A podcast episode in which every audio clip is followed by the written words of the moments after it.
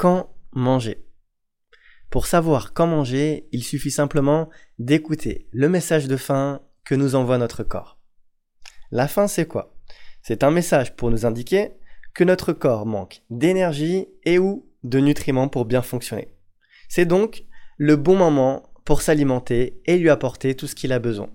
Comment on ressent la faim? On va la ressentir physiquement, avec un creux dans l'estomac, des gargouillis, un ventre qui tire légèrement ou une baisse d'attention par exemple.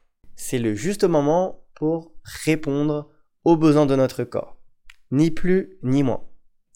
Si on attend trop avant de s'alimenter et que l'on arrive au repas en ayant très faim, ce que l'on appelle une fringale, une envie intense et pressante de s'alimenter. On risque de manger trop, trop vite et en trop grande quantité. Lorsque l'on a une fringale, c'est le signe que notre corps a dû puiser dans ses ressources d'énergie au cours de la journée pour pouvoir continuer de bien fonctionner. Malheureusement, dans les délais courts, il a souvent tendance à puiser dans notre masse musculaire, qui est pourtant vitale. Ainsi, pour éviter d'arriver au repas en ayant très faim, posez-vous la question.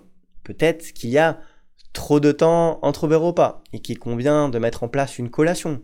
Ou peut-être que votre repas précédent était insuffisant en quantité ou de mauvaise qualité. Ainsi, faites les bons ajustements pour retrouver la faim au moment du repas. Si vous arrivez au contraire au repas en n'ayant pas faim, cela signifie que votre corps a encore suffisamment d'énergie à sa disposition pour bien fonctionner. Ainsi, si malgré tout vous mangez en l'absence de faim, vous risquez de manger plus que vos besoins. Et le corps risque de stocker cet excédent d'énergie sous la forme de masse grasse. Ainsi, lorsque vous n'avez pas faim, posez-vous la question. Peut-être qu'il n'y a pas suffisamment de temps et d'espace entre vos repas, ou peut-être que votre repas précédent était trop copieux.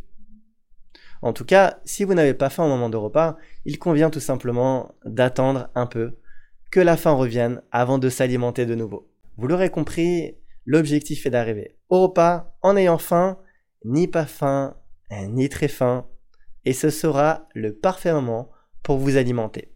Dans le chapitre suivant, nous verrons quelle quantité manger, c'est-à-dire comment manger à satiété.